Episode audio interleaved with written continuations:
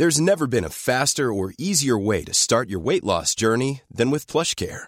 PlushCare accepts most insurance plans and gives you online access to board-certified physicians who can prescribe FDA-approved weight loss medications like Wigovi and Zepbound for those who qualify. Take charge of your health and speak with a board-certified physician about a weight loss plan that's right for you. Get started today at plushcare.com slash weight loss. That's plushcare.com slash weight loss. plushcare.com slash weight loss.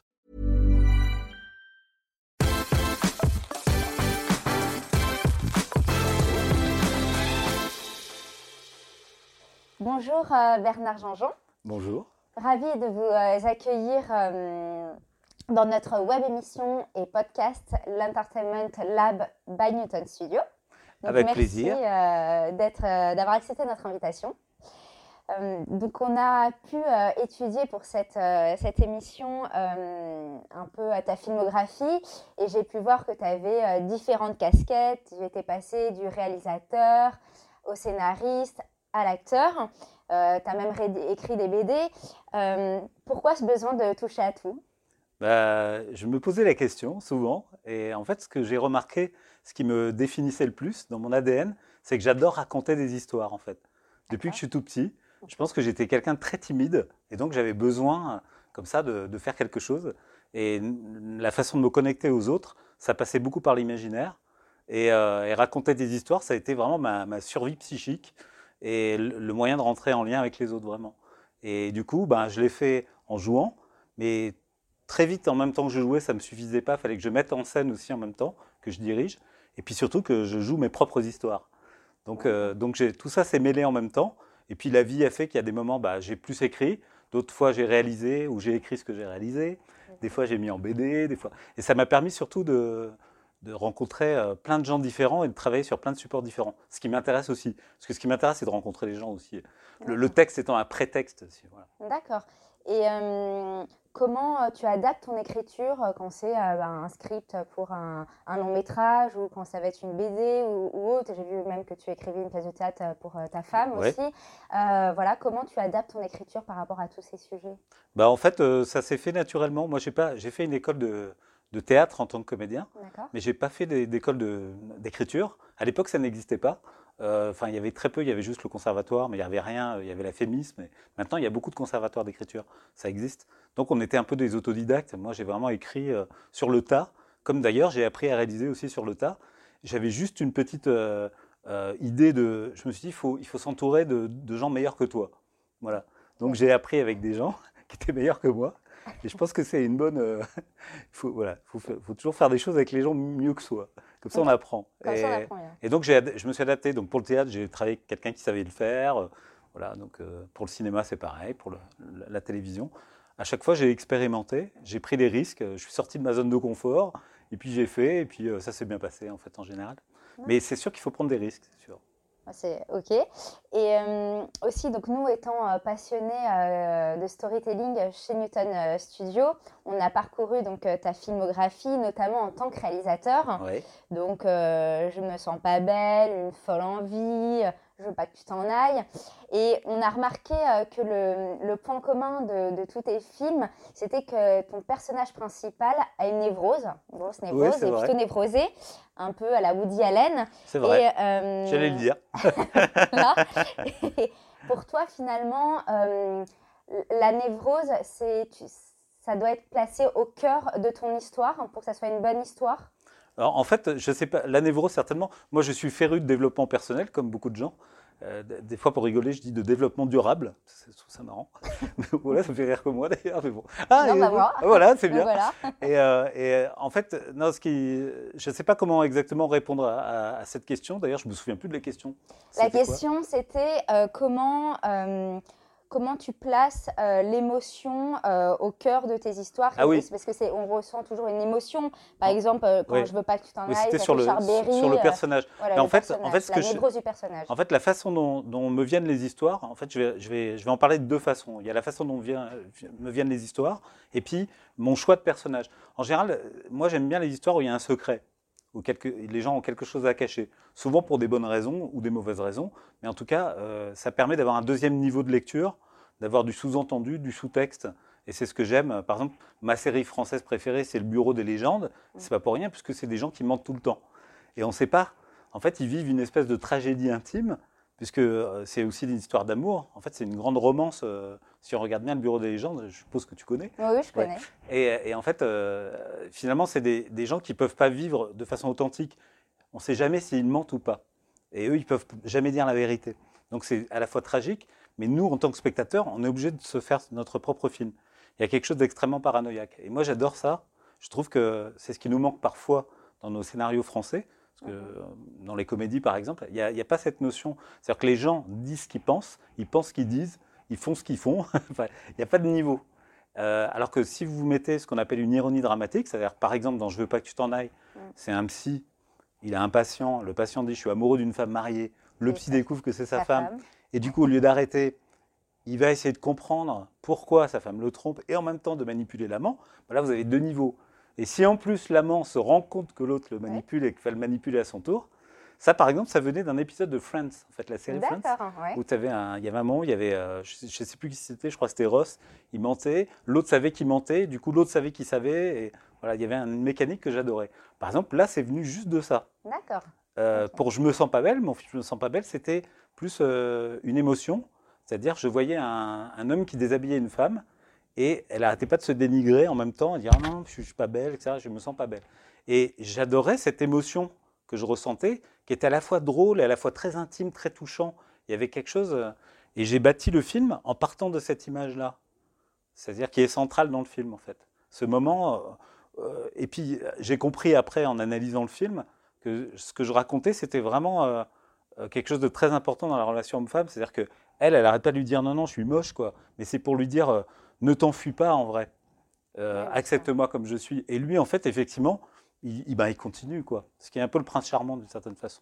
Et pour euh, Une folle envie, j'ai vu que Ouais. euh, sur l'infertilité, qui était un sujet finalement dont on parle plutôt aujourd'hui, mais à l'époque, c'était moins, Ouais. moins évoqué. J'ai vu que c'était un sujet euh, peut-être où tu avais été un peu, euh, ça, te parlait, vu qu'avec ta femme, euh, Ouais, c'est ça. voilà, En fait, ça venait de- votre ouais, histoire exactement. personnelle. Ouais. J'ai vu qu'elle a écrit le scénario euh, avec ça. toi, elle était scénariste aussi C'est le, oui, oui, c'est le, le film qu'on l'a écrit ensemble parce que ça venait de notre histoire au départ. Voilà, de votre histoire, Et, et, euh, qui était un film, euh, qui est un film touchant, j'ai pu voir Bah, avec une Clovis. euh, En fait, j'ai fait, j'ai fait euh, quand j'ai fait Je me sens pas belle, notre fils est né pendant le tournage. D'accord, Le fils qu'on raconte dans Une folle envie. une folle envie. Donc voilà, c'est la boucle était bouclée. Mais effectivement, et à l'époque, c'était un peu en avance, c'est vrai. Ouais. C'est-à-dire qu'il n'y avait pas de film sur ça. Euh, après, moi, je sais que euh, c'est le, le film que je trouve qui, qui est le moins réussi pour l'instant, enfin, dans, les, dans ceux que j'ai fait, parce qu'on on, m'a proposé d'en faire une comédie romantique. Et parce que je- les deux autres, c'était des comédies romantiques. Mais je pense que je voulais faire quelque chose de plus sérieux. Il y avait un film à l'époque qui s'appelait La guerre est déclarée, qui était euh, de, de Donzelli, qui était plus un combat d'un- couple pour sauver leur bébé. Et moi, je voulais plus quelque chose de sérieux. Et je pense que le film, il est plus intéressant dans sa partie entre guillemets sérieuse et très documentée de comment on fait comment on arrive à, à faire un enfant par insémination. Et d'ailleurs, là, pour le coup, ce film, la scène qui m'intéressait, c'était le moment où il y a l'insémination. Ils sont tous les deux dans une pièce qui est extrêmement glauque, mais c'est comme s'ils faisaient l'amour de la façon la plus belle, parce que si ça marche, ils savent exactement le moment Oh, ça a été, euh, où ça a été conçu. Et ce moment qui est un peu glauque euh, se révèle d'une poésie incroyable. Et moi, je l'ai vécu en plus, donc, euh, et je voulais faire le film pour cet endroit-là. Et d'ailleurs, il est très réussi dans le film, je trouve. Et donc quand tu dis, euh, je, re- je relève, tu dis, voilà, c'était, je voulais le faire dans un esprit plus dramatique, ça a été plus euh, une comédie, parce qu'on a l'impression qu'en France, on demande beaucoup de comédie. Finalement, tu as été réalisateur, tu as été scénariste sur ce film. Aujourd'hui, le marché, on sait que le marché français quand, Mhm. voilà, est, est compliqué et qu'on attend toujours d'avoir des bonnes comédies parce que c'est le marché français. Comment tu vis ça en tant que réalisateur, comme scénariste, ces contraintes imposées dans le monde du cinéma? Oui, c'est vrai qu'il y a des contraintes, ouais. Après, euh, moi, j'ai l'impression que, comme d'habitude, c'est, enfin, là, je- vraiment, je livre par expérience. euh, c'est, qu'en fait, les gens, les gens, euh, il y a le domaine du mental où les gens ils disent il faut faire ça, il faut faire ça, ça, ça a marché, telle comédie. En ce moment, par exemple, ils disent il faut de la comédie euh, familiale, atypique, euh, originale, avec un high concept. Mais attention, faut quand même que. Enfin bon, bref, c'est. Et en vrai, euh, si vous proposez ce qu'on appellerait un pas de côté, quelque chose qu'en fait on n'a pas fait, tout à coup, ils vont dire Ah, mais c'est bien ça, parce qu'évidemment, du coup, ils en reçoivent 200 des comédies familiales atypiques, machin, tout ce qu'on veut. Donc finalement, donc ça veut rien dire. moi, je crois qu'il faut vraiment faire ce qu'on sent.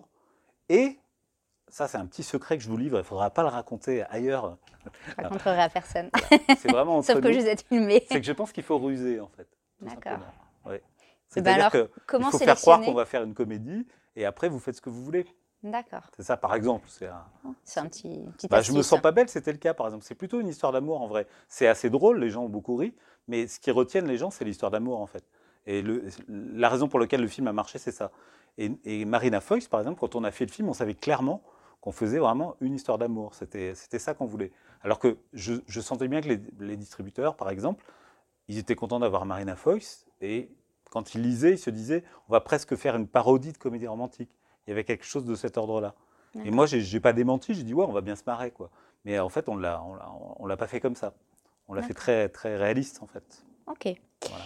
Et euh, Et comment on a fait le film, c'est ça qui compte. Et on a fait le film. ouais. Et ils ont aimé. Et qu'ils ont bien Et en fait, ils en projection, ils s'attendaient pas, ils ont pleuré, en fait. C'était ça qui était génial.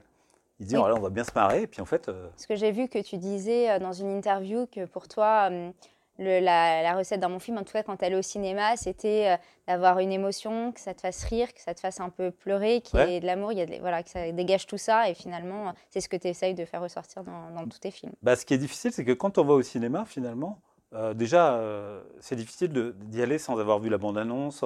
Ça, serait mieux, parce que les bandes-annonces disent beaucoup trop de choses maintenant.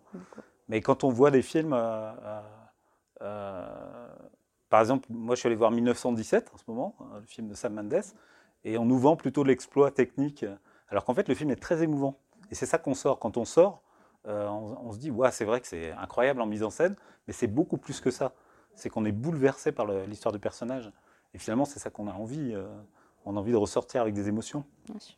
Mais la notion de surprise aussi. Je pense qu'on a besoin d'être surpris. On vient voir quelque chose et on a un petit supplément d'âme quelque part. C'est ça qui est important. Et ça, c'est le plus difficile à faire. D'accord. Et hum, une autre question, comment euh, tu sélectionnes un bon projet quand tu as 50 projets dans, dans les bras? Je ne sélectionne pas en fait. Tu les fais tous En fait, ça s'agence, mais ça, c'est par le. En fait, je fais un travail depuis euh, plusieurs années qui est un travail sur l'intuition. Euh, J'essaie de, travailler vraiment. J'ai une espèce de petite formule qui dit euh, essayer d'écouter au maximum son intuition et avoir l'audace de la suivre. Et donc, j'essaie de travailler comme ça. Et du coup, euh, ça marche pas toujours parce que c'est très difficile d'écouter son intuition. Parce que les gens disaient l'intuition, c'est quoi?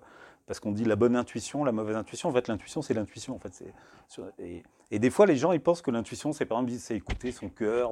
En fait, c'est pas du tout ça l'intuition. Euh, ça aussi, encore un petit secret, c'est que l'intuition, des fois, c'est aussi tout vous dit de ne pas faire quelque chose, mais il y a quelque chose d'encore plus supérieur en vous qui vous dit il faut que je le fasse quand même. Alors qu'on pourrait se dire que si j'écoutais mes émotions à ce moment-là, euh, au contraire, mon cœur, il se serre. euh, au contraire, il ne faut pas y aller. Mais en fait, c'est pas vrai. C'est le contraire. Des fois, il y a quelque chose qui vous dit, par exemple, vous avez un coup de fil à passer, vous savez que vous devez le passer, vous avez peur de le passer, mais vous savez que c'est important de le faire à ce moment-là. Et donc, vous le faites ou pas. C'est ce que j'appelle suivre son intuition. Et, euh, et ben, pour les projets, c'est pareil. Parce que j'ai cette petite croyance que les choses, elles s'ordonnent, en fait. C'est pour ça qu'il n'y a pas besoin de les sélectionner, puisqu'en fait, euh, les choses se font quand elles doivent se faire. Et euh, donc, la sélection se fait naturellement. Mais comme, comme dans la vie, euh, c'est un peu comme si on, on- on mangeait normalement, c'est-à-dire si on, on s'arrête à satiété, normalement. Moi, je mange très vite, mais j'apprends à Et y aller longtemps. Moi aussi, Voilà. je mange assez vite. Ouais, et bah c'est pas ça, bon. ça- hein. bah ça C'est très hein. mauvais. Bah, plus on mâche, mais c'est vraiment une, une façon de vivre. hein. C'est que faut mâcher la vie, quoi, un peu. faut prendre le temps. Exactement. exactement. Désirer Ouais, on ressent. Il faut être dans le corps, en fait. hein. C'est ça le truc. dans l'instant, Dans l'instant, le moment présent. le moment présent. Écartolé. Euh, je fais un petit euh, lien avec euh, aujourd'hui les marques Ouais. et le cinéma.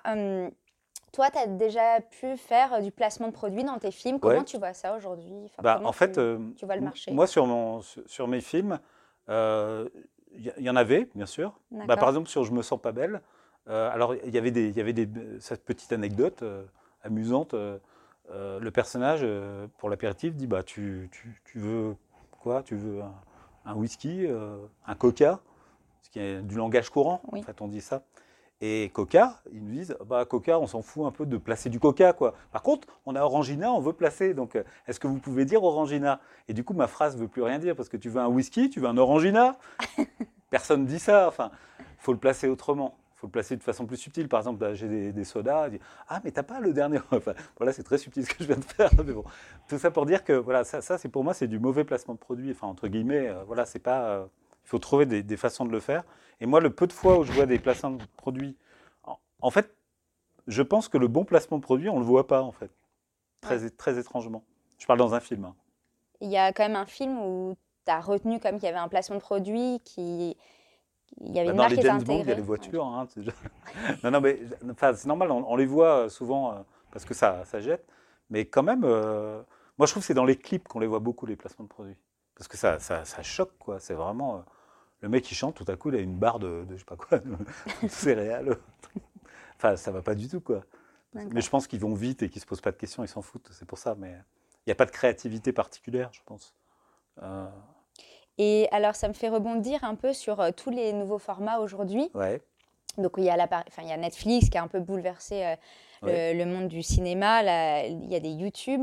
Aujourd'hui, comment euh, tu vois le- ce marché Comment tu le vois plutôt comme une menace, comme euh, euh, quelque chose dans lequel tu as envie de t'introduire je, je sais que tu as fait déjà des, des séries, mais comment tu te places par rapport à tout ça? Moi, je pense que Netflix, Amazon, tout ça, c'est vraiment des opportunités très grandes. D'accord. Vraiment, il y a vraiment. moi, en tant qu'auteur ou en tant que réalisateur, par exemple, Netflix, quand ils commandent quelque chose, vous avez un rétro-planning très, très strict. Par exemple, Mhm. il y a 10 mois clé en main pour livrer la série. Moi, ça me convient très bien de faire comme ça. Tu as déjà t'as des projets en cours? Non, euh, pour Netflix, non. non, non. Mais euh, j'a- j'adorerais. Enfin, on, en- on essaye d'en faire en tout cas. D'accord. Euh, oui, oui, bien sûr. Et en plus, ils vont avoir une obligation d'investir en France qui est assez importante, vi- visiblement. Donc, euh, donc il va y avoir beaucoup d'argent. Euh, non, non, je vois pas ça comme une menace. Je pense que de toute façon, euh, les gens, euh, le cinéma n'a jamais autant marché en fait. Il y a beaucoup de gens qui vont au cinéma, en fait, en vrai. En 2019, il y a eu plus d'entrées qu'en 2018. Alors on peut dire que c'est les films américains, etc. Mais de toute façon, euh, les, je, je pense que moi personnellement, euh, si on parle des petits films français, parce que c'est ça le problème, euh, j'aurais plus tendance à me dire tiens sur Netflix, je- pourquoi pas, j'essaye un quart d'heure, et puis si ça me plaît, je continue. Alors que sinon, j'irai pas au cinéma le voir. Je vais plutôt aller voir 1917 ou voilà. Donc pour moi, c'est une fausse question. Moi, j'habite à Montreuil, euh, donc Ouais. euh, voilà, c'est pour mes fans. Si vous voulez savoir où j'habite, voilà. Euh, voilà, j'ai un cinéma qui s'appelle le Méliès, qui est un des plus grands cinémas d'auteur de France. Oui. Donc j'ai l'occasion de voir plein de films qui sont pas, enfin qui sont des films d'auteur, et c'est génial, quoi, des films coréens, des films chinois. Donc donc tu donc c'est très important qu'il y ait du cinéma. Mais pour moi, Netflix c'est une opportunité ouais, plus qu'autre chose, parce que les, ça va faire bouger aussi nos nos, nos chaînes traditionnelles, Oui. parce qu'ils sont obligés. Mais Donc, tu es obligé il- de s'adapter, peut-être euh, même à ouvrir leurs portes à, Ah bah oui, bah, aux ici- gens qui ne sont pas du, du sérail, parce que finalement, c'est très fermé, c'est très Ouais, cloisonné, c'est le très monde du, du Oui, puis on évite, euh, enfin on has-been aussi. Enfin moi je suis, je suis plus tout jeune. On, on voit bien, on est, euh, voilà, on est toujours à la frontière. Après on revient tout le temps aussi. euh, c'est c'est ça qui est génial, c'est qu'il n'y a pas de. Bah, bah, je citais Eric Rochant par exemple, c'est vraiment quelqu'un euh, qui est revenu par la série, quoi, qui maintenant est très haut. Il y a, il a eu 10 ans, il n'y avait rien, quoi. Donc euh, il n'y a pas de. C'est ça qui est bien aussi. Moi c'est ce que j'adore dans ce métier, c'est qu'en fait on ne sait pas ce qui peut se passer. C'est vraiment le- une vision du, une vision de la vie, quoi. C'est-à-dire qu'on on peut faire des choses formidables, euh, puis après, c'est pas grave. Moi, j'ai des moments où dans ma vie, j'étais très riche, euh, moins riche, enfin, c'est pas, pas très grave. Je pense que, fondamentalement, étant comédien quand j'étais jeune, euh, euh, je savais que de toute façon, j'allais galérer, enfin, à la base. Oui. Donc, j'ai plutôt été servi dans le bon sens. Euh, mais ça n'a jamais été euh, mon moteur. De, de- Donc, pour ce... je vois pas les choses comme une menace, c'est ça que je veux dire. D'accord. C'est ça que j'essaie de C'est dire. plutôt une opportunité. Et En général, je vois plutôt et, les euh, choses comme des opportunités. euh, euh, voilà. Parce que ça pourrait faire peur, parce que ça a été Netflix, on a vu euh, Festival de Cannes, ça a été, euh, Ouais. ça a été hué, etc. Donc, je pense que ça, Oui, mais c'est normal parce que. Ouais, c'est nor- non, mais c'est normal parce que il faut protéger le cinéma français, c'est vrai. Il faut le protéger. Mais en même temps, et, euh, enfin, ça arrive, donc il faut bien Il se faire avec. quoi. Oui, bah, de toute façon, on s'adapte, euh, on est obligé. Donc, euh, mais moi, je vois plutôt. En plus, je trouve que le niveau monte en ce moment euh, sur Netflix, euh, pas sur les trucs français particulièrement, mais il y a les, séries qui commencent à. Il y a Messia que j'ai vu hier. Enfin, c'est vraiment très très bien. Donc, des programmes originaux, je parle de Netflix. donc, ça veut dire que s'il y a de la qualité, c'est pas grave. Ok, donc bah, pour finir, tes trois films que tu pourrais recommander à notre communauté, que là, les trois films qui t'inspirent euh, du moment? du moment, alors moi, moi alors ah, c'est, toujours une question difficile parce qu'on aime tellement de choses. A les séries aussi. moi, j'adore. Enfin, je suis un fan de, séries. En, cinéma, euh, euh, alors, il mon, film de chevet, c'est Il était une fois dans l'Ouest. ça, c'est parce que souvent les gens ils citent, euh, par exemple, Le Parrain, des choses comme ça. Moi, c'est une fois dans l'Ouest. Pour plein de raisons que je ne vais pas prendre le temps là, ou alors si, si tu, veux. Bon, en fait, sur la narration, c'est la. tu, tu, connais une fois dans l'Ouest un peu? Ouais, d'accord. Bah, en fait, à la, au moment où ils font le, le, duel, tout à coup, on comprend pourquoi il est venu se venger. Il y a un flashback où on voit son frère qui est pendu. Et voilà, on, découvre euh, la raison de sa vengeance à ce moment-là. Donc le, climax de ce film euh, résout en même temps le mystère qu'on a de ça. Et je trouve que c'est un des plus beaux climax du monde et le plus émouvant. C'est vraiment très très beau. Euh, la musique est géniale, etc. Donc pour cette raison-là, j'adore, j'adore le film. D'accord. Et sinon, j'adore Interstellar. J'adore. je parlais de R avec Joachim Phoenix, c'est un film que j'adore. C'est des films moi qui m'inspirent. dans les films récents pas si récent, mais La La Land, j'adore, hein, par exemple. J'adore aussi ce film. C'était le thème de mon mariage. ah, bravo Mais j'adore. Enfin, moi, il y a plein de... Il y a, enfin, il y a beaucoup de films que j'adore, en fait, en, vrai. J'adore bah, toutes les comédies romantiques, j'adore... Hein, parce que ça, c'est aussi ma, ma cam. Tout ce qui est science-fiction, euh, voilà, enfin, tout ce qui est... Et puis en série... Euh, il y en a plein, il y en a tellement. Là, dernièrement, il y avait Succession, je ne sais pas si tu as regardé, c'est vraiment génial. C'est vraiment génial. Il y a Fleabag, extraordinaire. Il y a, moi, j'aime beaucoup Ray Donovan. C'est une série que peu de gens regardent, mais que j'aime beaucoup. Et euh, voilà, on a chacun. En fait, on a des séries. Ça dépend. Avec mon fils, je regarde telle série. Avec ma femme, voilà. T'adaptes en fonction de. Ouais, enfin, c'est ça. La... série rythme beaucoup nos vies, moi, je pense. Enfin, ah, en tout cas, la mienne, oui. Ouais. moi, ça l'a rythmé avant, un peu moins maintenant, parce qu'elle est petite, la mienne. Ah oui, voilà, donc c'est plus donc... sur les dessins animés. Donc, euh, non, même pas, mais c'est que j'ai pas le temps. Elle, elle, euh, on n'a pas trop le temps de regarder, mais je regardais beaucoup de séries. Euh, j'ai beaucoup aimé House of Cards. Bah bien sûr.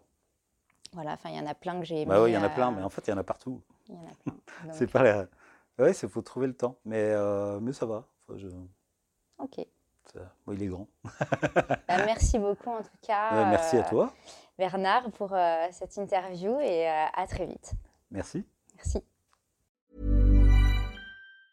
Mom deserves the best, and there's no better place to shop for Mother's Day than Whole Foods Market. They're your destination for unbeatable savings, from premium gifts to show-stopping flowers and irresistible desserts. Start by saving 33% with Prime on all body care and candles. Then get a 15-stem bunch of tulips for just $9.99 each with Prime. Round out Mom's menu with festive rosé, irresistible berry chantilly cake, and more special treats. Come celebrate Mother's Day at Whole Foods Market. Hey, it's Paige DeSorbo from Giggly Squad. High quality fashion without the price tag. Say hello to Quince.